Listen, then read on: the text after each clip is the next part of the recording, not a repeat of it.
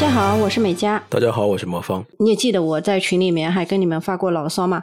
说我们家孩子的学校里面最近因为食堂伙食问题，家长跟学校也产生了一些矛盾、一些摩擦。其实我们这个初中呢，以前一直是以这个食堂好闻名全市的。这个学期换了一家餐饮公司，所以就呈现出来一些问题。嗯，主要是味道差，然后呢，饭菜也没有烧熟。价格反而是涨了，饭菜没有烧熟，对，然后量反而变少。现在那个家委会呢，正在跟学校交涉。其实交涉的两大问题，第一问题就是是不是用的预制菜，第二能不能改善一下伙食。我记得我上中学的时候，初中还有高中都是，然后高中又是住校的，呃，所以就是以前中学我印象里边的中学的食堂。应该是大家买饭票，然后或者用饭卡，到了时间以后自己去打饭的。现在的学中学的学校已经不是这个模式了吗？呃，其实是有两种模式的。公立的呢，就是统一的那个盒饭，类似这样子，菜大家都是吃的一样的，每顿多少钱。然后我们加上的是一个民办初中，嗯，学校里面就是像你这样说的，拿饭卡自己去打菜。那之前呢，每一顿吃饭大概是吃二十五块钱就能吃的比较好。我上学的时候，大概印象里边五块钱的话就应该能吃的很好的。所以就有了今天这样一个话题吧，就想来聊一聊日本学校是怎么吃饭的。我们家当时嗯上小学是在东京都的江户川区，听人家说呢，江户川区是那个对教育的投入比较大的这么一个区。所以相对来说，说伙食是在东京都里面算比较好的。这个我也是听说过的，因为以前也考虑过在那个区买房子嘛，所以当时听不动产的人介绍过，说江户川区的这个区政府嘛，对公办的教育还是很热心，然后包括伙食，然后包括放学以后的帮忙看孩子啊之类的。对，这个江户川区在东京比较重视教育，这个确实挺有名的。公立学校里面这个餐饮啊是有三种形式的。呃，一种就是像我们这样在自己学校里面自己烧，还有一种的话就是可能学校没有那么大地方，那么几个学校会共用一个这个像类似于像中央厨房这样一个地方，嗯，做完了以后就送到这几个学校。还有一种的话就是外包给外面的餐饮公司，一共是这三种形式。然后当时我觉得最让我。放心的是什么呢？就是学校里边校长、老师和小朋友他吃的是一样的饭，这个我觉得就是学校的食堂的伙食得以保证的一个重要的点吧。对对，这确实是初中和高中的时候，我印象里如果没记错的话，学校的领导包括校长啊、主任啊，还有老师，他们是有另外一个打饭的窗口的，所以日本的这个学校老师还有。呃，学校的一些行政人员和学生是一样的反正，这个话这件事本身比较有名嘛，所以我第一次听到这件事的时候，我也觉得，哎，这个做的还是蛮不错的。对，我也觉得是这样的。就日本的话，他们在学校里面就讲究一种食育文化，嗯，这个包括呢，第一，嗯，营养知识的普及，就是在日本吃饭的话，中午饭它有主食、主菜，还有副菜呀，还有一些汤。嗯，还有牛奶，这个里面的话，嗯，其实是包括了三个大类的这种营养物质。嗯，日本小孩都知道，就是因为他们在学校里会有这种教育嘛，说有黄、红和绿三个色系的这种食品。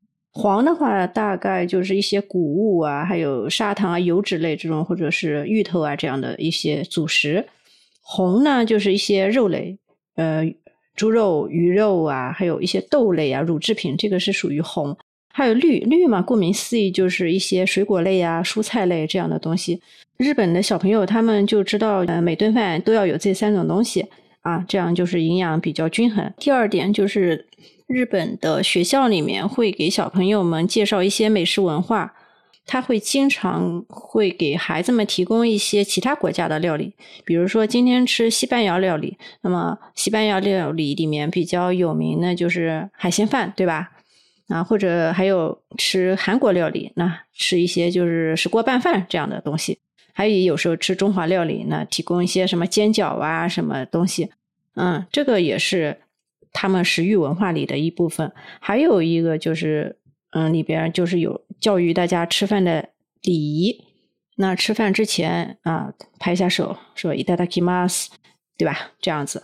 对，日本学校里边关于吃饭这件事儿，是真正的当一个教育的一个科目来搞的，就真正像上课一样。所以就是和什么体育课呀、美术课呀，就应该是同样级别的。这里边这个我觉得还是挺大的一个区别吧。 就真正的是把吃饭然后吃东西作为一个知识来。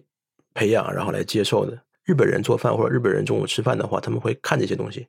尤其是日本那些妈妈，他们做结婚了以后，然后给家里人做饭的话，他们也会，呃，按照这些营养来搭配，就是有多少蛋白啊，有多少油类啊，有多少谷物啊，然后有多少蔬菜啊，他们会按这个来搭配的。可能中国人，可能现在的话，大家一点一点的这个意识也上去了，嗯，有这方面的这个搭配的这个想法。以前真的在学校里面就不会教这些，也不会学这些。相比之下的话，还是从小习惯还没有养成，还正在养成习惯的那个时候，给他一定的知识，给他培养成一定的习惯，但是习惯又是健康的，知识又是准确的，这个对人的一生影响还是挺大的。张姐刚才讲的这个美食文化的问题啊，就是说是一种美食文化的问题，但是在这里边的话，它可以渗透很多知识进去，比如说呃，吃东西的话有好吃不好吃，然后每个国家吃的东西又是不一样的，但是所有的这个东西都是能让人长身体的，能让人吃饱的。从这个方面的话，也可以说这个文化本身是没有优劣之分的，大家都是平等的。只是在这种对潜移默化的里边，把吃饭当成一种文化，当成一个教课来讲给孩子，是一个挺好的一件事儿。我一直是这么觉得的。然后我还有一点就是体会特别深，我们家孩子回来跟我说，说老师讲要细嚼慢咽，嗯，吃一口饭要嚼三十下。这个大概好像是幼儿园的时候老师是这样教的。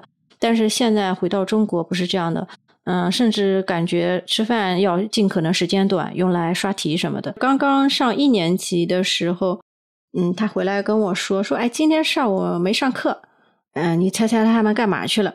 去准备饭吗？是去准备饭了，然后说到那个食堂去剥豆子了，剥毛豆，说一上午一直在剥毛豆，嗯，剥了全校小朋友吃的所有的毛豆。哎，我说这个日本学校也比较搞笑，是吧？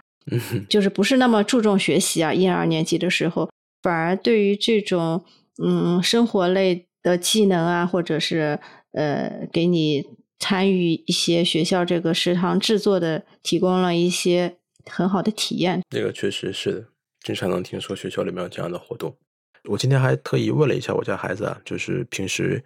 呃，吃午饭的时候大概什么样的流程？他们学校里边是没有厨房的，所以说整个这个调理，整个这个做饭那个过程是不在学校内，不在学校内的，是在学校外的，所以就可以理解成为是，呃，有一个专门一个餐饮的公司，他们会负责呃做这个学校的这个午饭，然后有可能不是一家学校，可能他们负责好几家学校，他们会在午饭之前把每个学校的饭准备好，然后分分发到各个学校。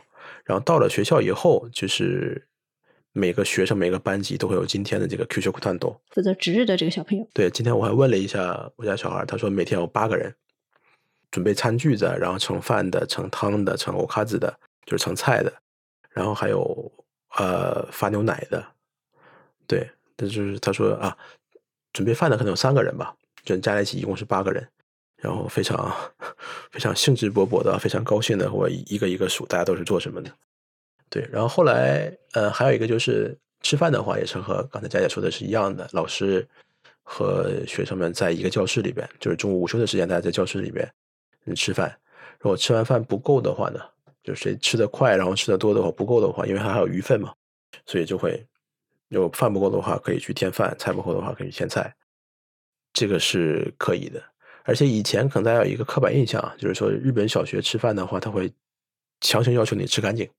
可能到现在的话，也还有，也还有这种情况，就是说牛奶不喝的话，呃，是不让你走的，是不让你放学的，一定要喝完才可以放学之类的。这种事儿以前可能也有，但是现在的话，真的是至少我们家小孩读的学校是没有这种没有没有这种要求了。就是说，你如果不喝牛奶的话，不是你不按照你挑食来来来处理的。还有一个高卡里。的就是把大家吃剩的东西都要收回来，牛奶不喝的话先倒掉，然后对汤剩下的话也倒掉之类的。所有的最后这些吃剩的东西的话，都放在原来装汤那个桶里边，然后一起处理掉。对，现在是这样的一个情况吧。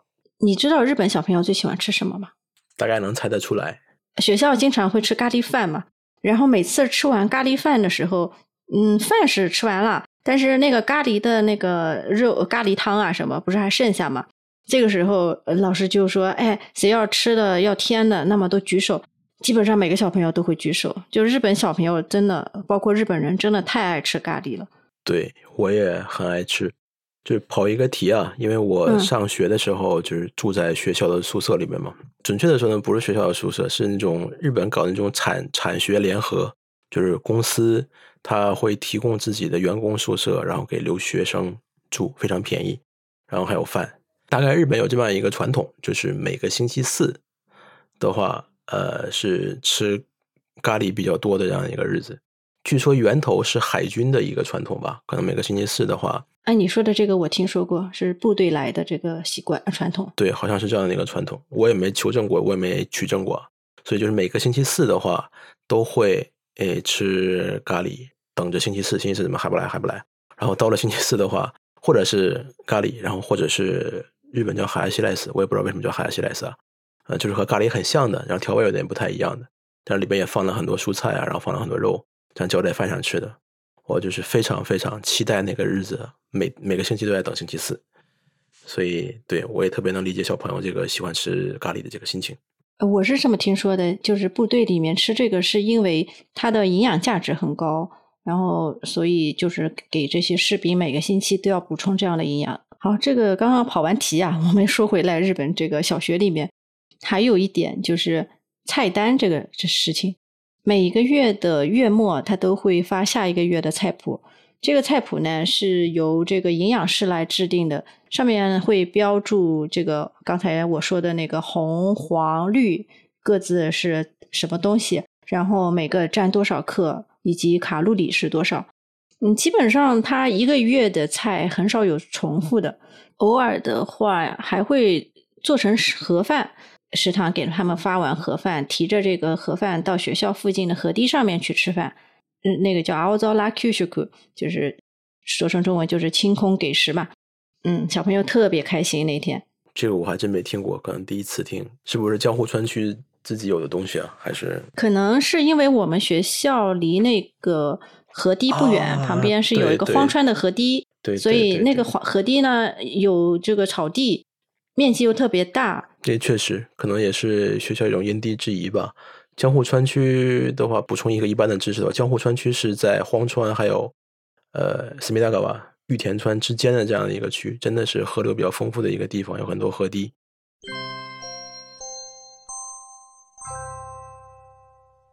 像我们家那时候每个月要花多少钱在伙食上呢？我记得好像是四千日元。按照现在的汇率的话，那么就是大概两百块钱一个月。其实我觉得四千块钱对日本人来说，应该就是不是什么大钱，还是比较实惠的，对吧？我也是一直想搞清楚的一个问题啊，就是这个小学的，尤其公立学校，它的这个伙食吃饭的这个费用到底是怎么样负担的？但是可能一直也没太查清楚。但是四千块钱这个自己负担的这一部分钱，真的是非常便宜了，可以给大家比较一下啊。我平时是在公司食堂吃饭的比较多，但是如果在公司楼下附近，就算是一个 office 比较集中的这样的一个区域吧，在吃一顿午饭的话，应该要到一千日元，一千到一千三百日元之间，也不会低于一千日元的。正常来说，现在可能买一个便当、买一个盒饭的话都要一千日元了，已经到了这样的一个时代了。所以你想，一千日元的话，只能吃一顿饭。然后四千日元的话，只能吃吃三四顿饭的这样的一个券，可以给小孩吃一个月，这应该是非常非常便宜的。我们刚才也大概介绍了一下日本的小学它的 Q 小库，就是呃午饭的一些模式，还有一些内容，然后还有一些呃比较有特点的一些事儿啊。就是在这背后呢，应该是有一些逻辑支撑的，就是说为什么要这样做，或者为什么要做到这个程度，在这儿呢，我们就要给大家介绍一下这方面的问题。简单或者更具体点的说呢，就是说背后的应该是有一些法规还有政令做做做框架的，我们就来说一说这个。其实呢，日本的这个学校给食方面有三部法律，就第一部叫做学校给食法，第二部呢叫做特殊支援学校的幼儿部和高等部学校餐饮法，还有一部呢就是叫做设有夜间课程的高中学校学校餐饮法。我看了一下这个学校给食法，它这个法律上面主要的内容是讲有六点：国家和地方政府的职责，然后是学校餐饮的范围，嗯，第三个是学校餐饮的目标，第四点呢是义务教育的各类学校的设立者的职责，嗯，第五个学校餐饮的费用，还有第六点最后一点就是学校餐饮营养管理者，就是在这个法律里面已经把学校校餐。呃，涉及到的方方面面的内容都规定在里面，有条条框框的，这样大家实施起来的话呢，就是有理有据吧。然后我注意到其中有一个就是给食方式定义的，嗯，第一个是说完全给食。什么叫完全给食呢？就是嗯，有米饭、面食、牛奶、配菜，就是整个一顿完整的这样的一个菜，比如说是一顿中饭这样子。然后还有第二个叫做辅食给食。辅食给食就是说，在主食以外，呃，再提供一些牛奶啊、配菜这样的东西。第三个就是只提供牛奶或者是奶粉这样的一种给食方式，一共是三种。嗯，但是呢，其中有一个问题就是什么？它其实是并不是一种强制性的法律，所以就有很多学校，特别是说在私立学校里面。他就没有按照这个实施，嗯，有些学校他就是要自己带饭的，学校不统一提供那个校餐。虽然这么说吧，但是随着现在渐渐的发展，嗯，越来越多的私立学校也开始提供午餐，但是呢，还没有像公立学校那样普遍吧。我不太清楚我们国内的话，这个学校里面吃饭有没有这样的法律。嗯，也没有研究过。呃，如果听友里面有对这方面比较熟悉的朋友，能不能给我们在评论区给大家普及一下这方面的知识，对吧？还是希望大家在评论区里边和我们多多交流的。我在这个法律里面还关注到有一点特别好，就是叫做保存时。什么叫保存时呢？就是说，就是学校里边的每一天的原材料，还有它加工的食品，还有就是。最后成品的这个食物啊，都要采样五十克，密封起来保存在那里。就是为什么呢？这样的话，如果发生了这种食物中毒或者什么的话，那它就非常便于寻溯源嘛，很快就能找到是哪个地环节出了问题。哎，对，啊，所以我觉得这个是很很好的一个呃方式。还有一点就是每一个地区啊。它都有一个非盈利机构，叫做给食会这么一个机构，不知道魔方你有没有听说过？没有听说过，是每个地区都有吗？应该是每一个都道府县，感觉是。嗯，对吧？应该是对东京的话，可能叫东京学校给食。对对对，东京这边的话就叫公益财团法人东京都学校给食会，它是还有一个主页，还有一个网页。这个这个网页我也看了一下，就是。嗯，上面是规定了各种食物啊，要达到什么样的品质，然后各个批次、产地都是什么样的，哎，甚至对那个牛奶、大米都进行了那个放射性物质的检查，就是每次检查的结果都在这个网上，你可以查。你知道日本人对那个吃大米这项事情还是非常认真的，对吧？对。然后我我就看到这个网页上面写的什么呢？就说。嗯，这这次用了一个秋田的这个大米，这写了它从那个播种开始啊，一直到加工成大米的这个全过程的记录。嗯，嗯，而且每个都是一个 PDF，你可以下载，可以 download 的，很有意思的。还有一个，我看到一个更加丧心病狂的，你知道是什么吗？嗯，不知道。这些学校呃给小朋友吃的这个面包啊，具体规定到什么程度？就是。一共是二十种面包，每一种面包是什么形状？它上面有图，然后这个面包的配方是什么样子的？然后每一个占百分之多少，呃，都写的清清楚楚的。这个我可以回头贴到修 notes 里面啊。我从来没有想到日本的这个，就是从来没想到这个为了小朋友们的吃饭啊，能把这个事情做到这么细，呃，真的是出乎我的意料的。那也是好事也是坏事吧。如果不做到这么细的话，可能一旦出现什么问题，就不知道按照什么标准来衡量嘛。有了标准以后，可能大家做事的效率啊，还有底气可能会更足一点。不过也反映出日本人的一个问题：万事都需要手册，对吧？都需要有标准。对，没有标准的话，大家都没有底气去做这件事儿。而且有一个好处就是，一个是你把那个，比如说大米。它是怎么样一步一步长起来的？然后每一个过程里边它有什么样的呃扩大瓦力？这样这样东西的话，可能会一个会让大家觉得这东西比较安心嘛，这是一个方面。还有一个方面说，这个本身就是一个挺好玩的知识。可能我们从小上学的时候也没学过大米应该怎么长，然后又怎么种。如果真要是让我们去种大米的话，我们也种不出来。就是象征性的，可能大家可能去学了一下农啊，然后。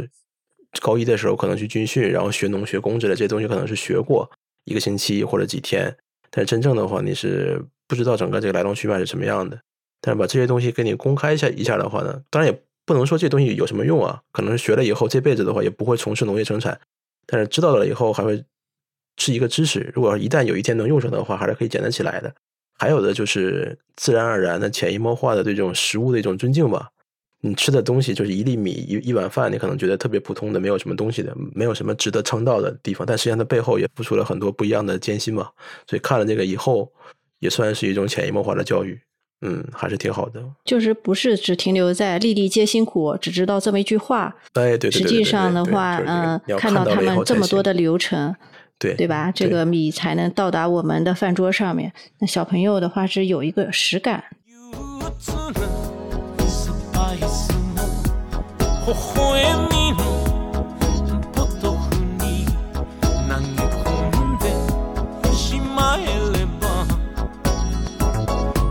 持ち物コーラに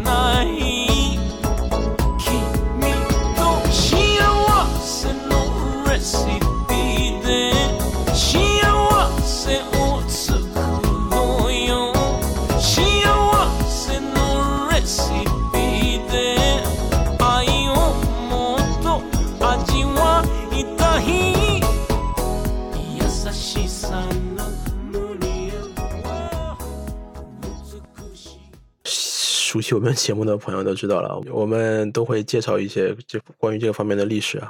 然后现在就到了这个环节了，那这次呢，还是佳姐给大家介绍一下。呃，其实日本的校餐的起源还蛮早的，是在明治的二十二年，也就是一八八九年。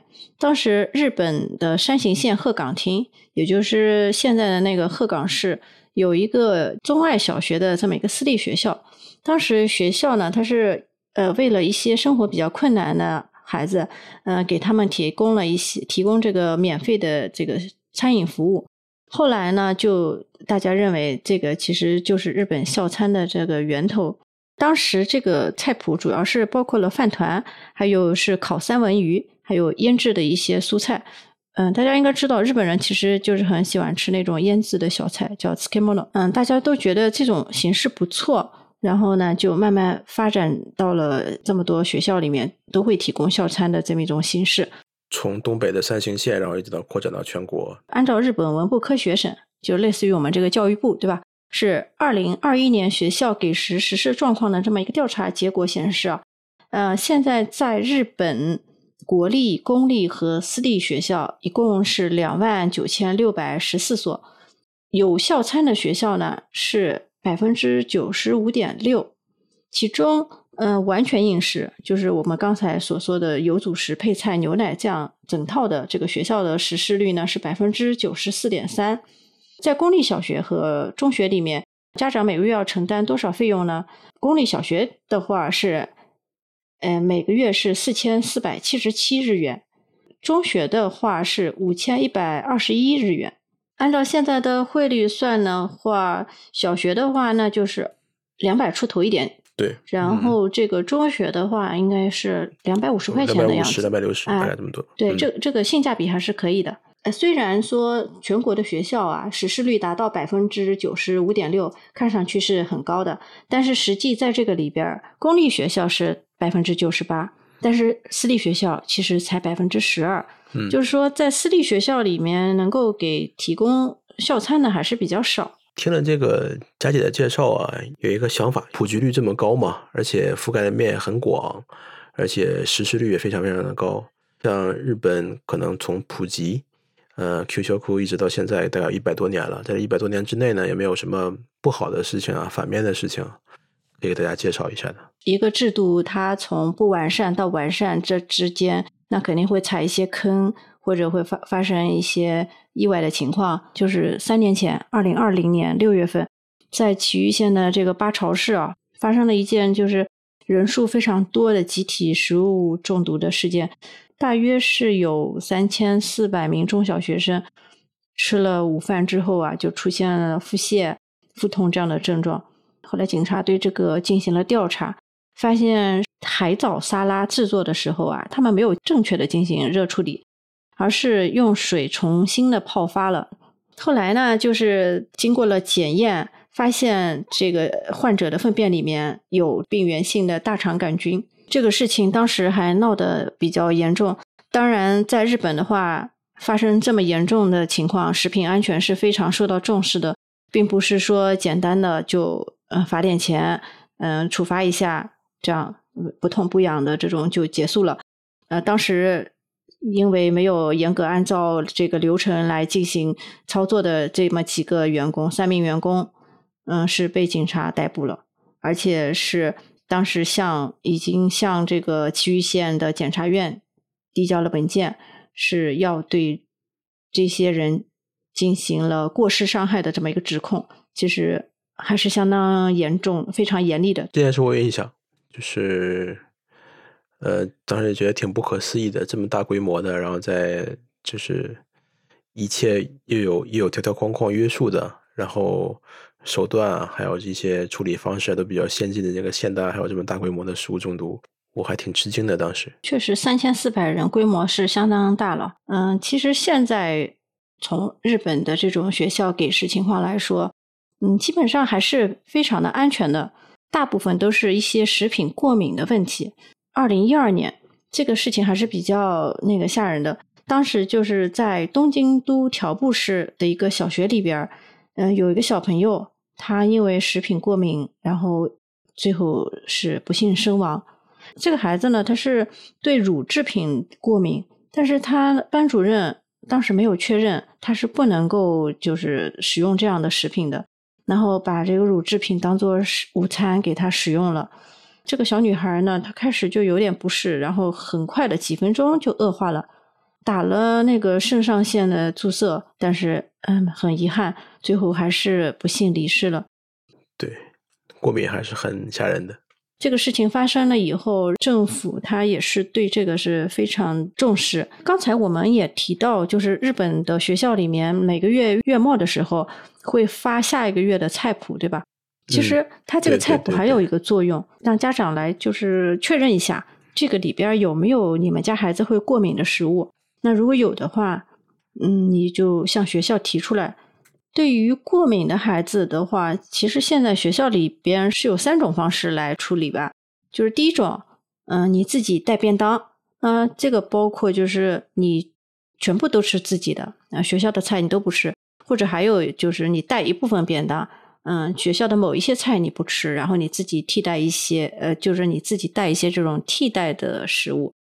嗯，第二种的话，就是食堂的阿姨就会比较麻烦一点，他要做一些特殊的处理，就是说这个孩子呃过敏的这些食材，他要把这个东西去掉，就是专门相当于给他做的这个。还有一个就是学校的阿姨就更费心了，怎么说呢？就是。还要从营养上考虑，比如说你这个食物不是去掉了吗？没有吃的，那么你可能这个营养就缺失了。那学校会用其他的一些食物来替代，就是你不过敏的这个食物啊，来替代这个过敏的食物。不管怎么说吧，日本的教育部门、学校还是对小朋友这个吃饭这个事情啊，非常的重视。那魔方，你们家是上的私立学校吧？你们那个学校有饭吃吗？是属于提供饭的百分之十二的那个私立学校，还是另外的百分之八十八的？我们家首先说结果的话，我们家去的那个私立学校呢，私立小学是学校提供午饭的这样的学校，也就是说就是说为什么私立学校到现在为止还不广泛给学生提供午饭？可能有很多种考虑吧。然后我也没有进行足够的调查，就是以我的理解来说的话，大概有两方面。第一方面就是提供给学生提供午饭，而且比较便宜的这个价钱提供午饭呢，算是呃。政府至少说是地方政府，然后对自己就是辖区里边的这个教育的一种扶植，或者是教育的一一种投资吧。就是说家里边可能条件不是很好的学生，也能保证他在学校上学这段期间是可以吃饱饭的，有这方面的一种考虑。然后私立学校呢，已经花了更多的学费，然后来培养孩子，可能吃饭这方面的话就不会。有这方面的担忧，还有就是从行政上来讲的话，就私立学校它可能是独立出来的，所以他们有一些东西的话也没法按照呃正常的公立学校这样来实行。还有一个原因就是，可能我觉得是从就是说家庭教育这方面来讲，那私立小学它会有很多教育方针和理念，然后很其中很多的一部分就是说是重视家庭这方面的，比如说在为孩子准备饭的时候也会。把一些情感啊，或者一些期待啊，可能会在准备饭这个方式体现出来。怎么说呢？我自己来看的话，现在以前的话，这种模式是可以接受的，因为大部分可能专业主妇的这种家庭比较多，而且比如说去私立学校的这种家庭构成的话，可能专业主妇比例可能会更高一点，就是父亲一单方面的工作，然后工资也比较高，这种家庭模式比较多。但是现在来看的话，一个是大家对教育的这个热情程度越来越高，还有就是女性想开兴趣是女女女性去呃生完小孩以后再回到社会上去上班去工作，然后来实现自己人生价值的这个文化氛围也越来越高，所以导致的就是双职工家庭的小孩，他们虽然会给小孩提供一些经济上的支持，没办法在有时间的话给孩子做饭了，所以。考虑到这种需要，一些私立学校开始是慢慢慢慢的，然后提供这样的一个呃午饭。我有一个朋友啊，他们家是考上了这个 Top One 的那个叫筑波剧场的那家学校。公立学校里边提供饭的是百分之九十八嘛，对吧？所以他这家学校可能是属于那个百分之二的。然后呢，他他妈妈就很痛苦，因为他妈妈也是要上班的。他说他每天要五点多就起来做饭嘛。大家也知道的，就是。像日本的妈妈做饭还不能像我们这样随便做，小朋友们都会比较自己的这个便当是不是好看啊，是不是看起来营养丰富啊，对吧？所以这个妈妈她就压力很大，每天要做饭，每天都跟我说：“哎呀，我我特别困，我我睡不醒。”对，还是挺辛苦的。对这个双职工家庭的话，要准备便当这件事情就是非常大的负担。那在这里边出现的一个解决方案呢？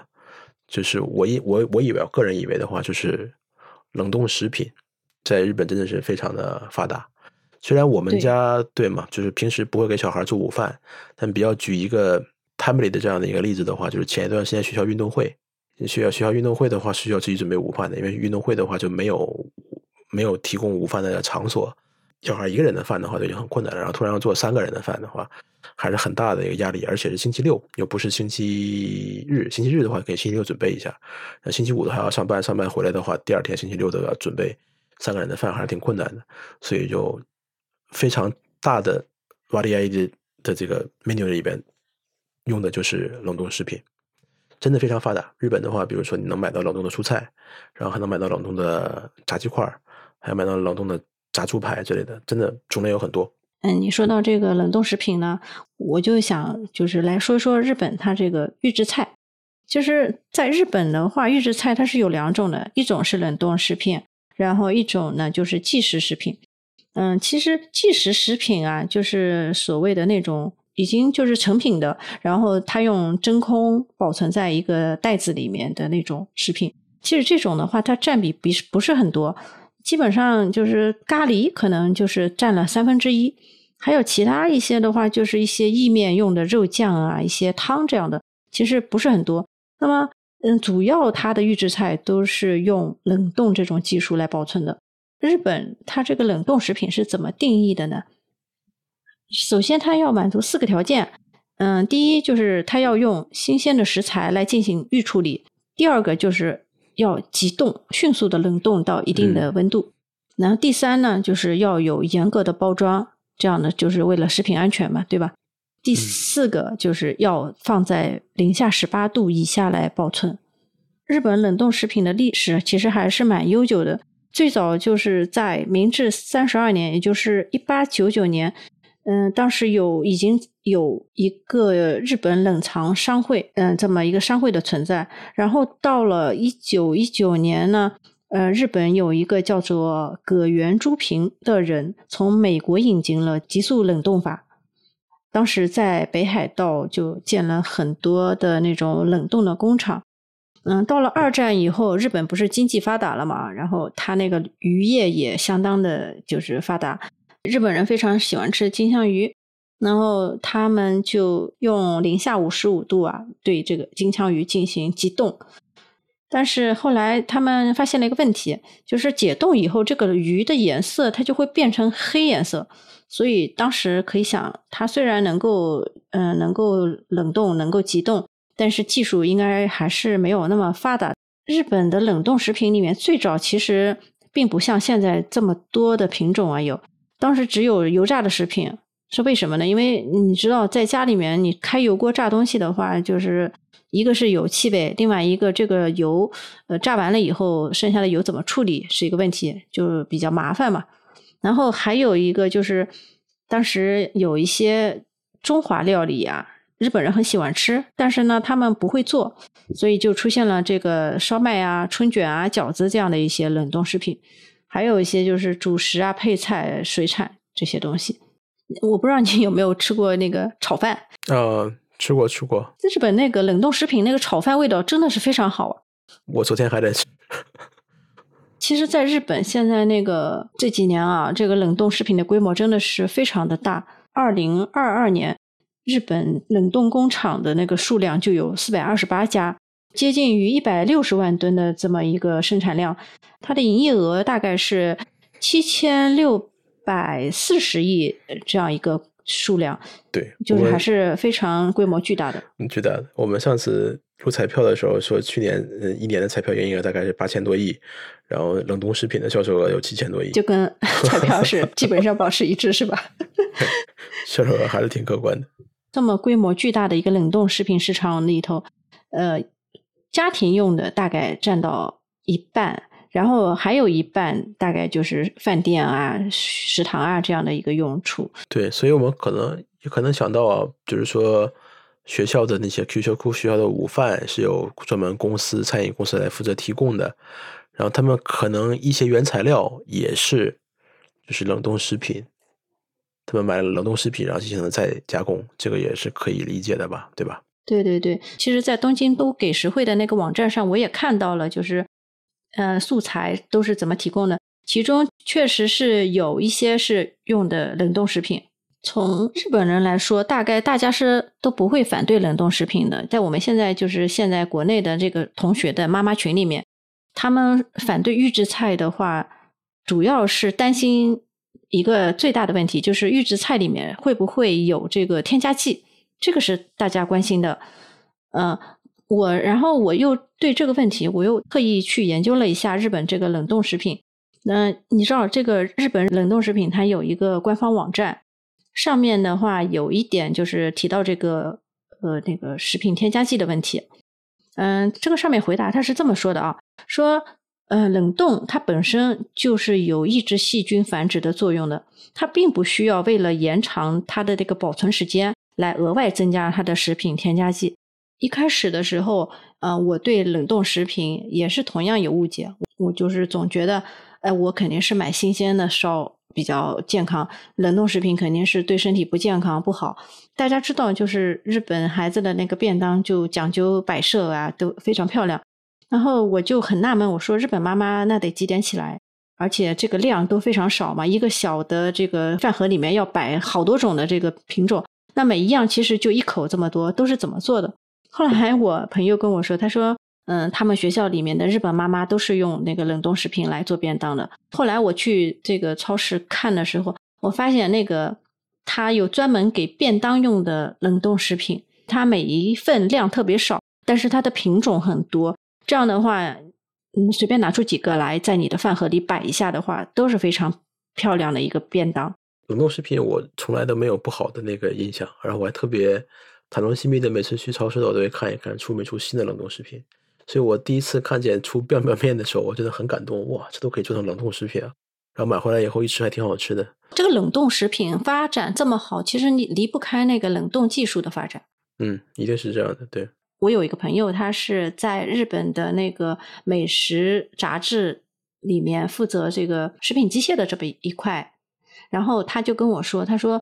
嗯，现在日本的这种冷冻技术已经非常发达了。我当时就想啊，我就问他，我说像我们中国的那个人口这么多，市场一定是非常大的呀。我说为什么嗯这些企业他们不到中国去拓展市场呢？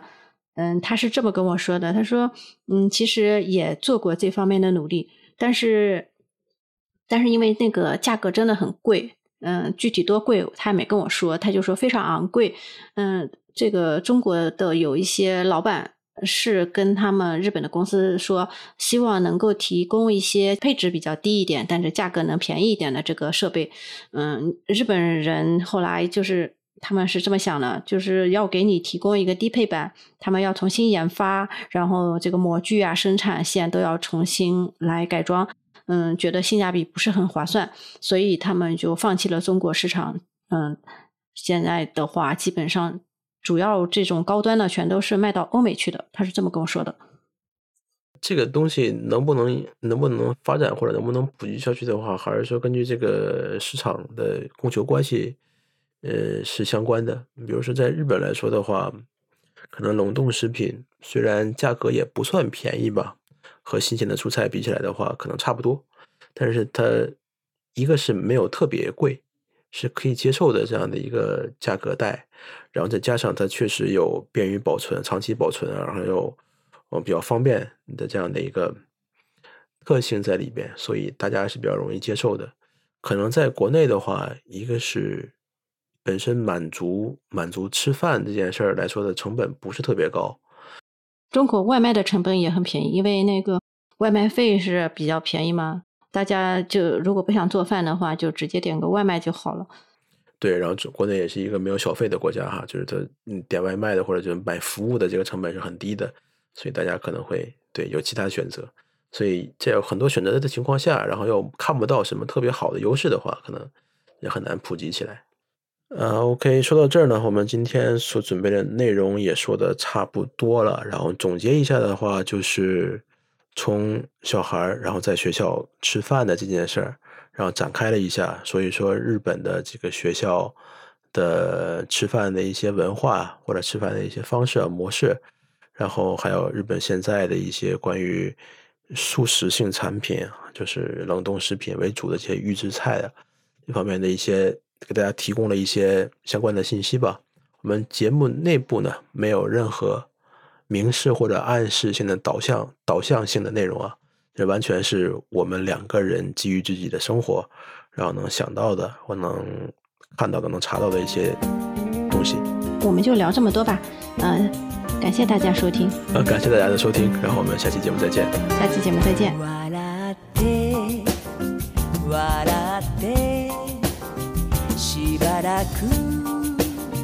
じっとして自然に通るから。ふざけないでこっち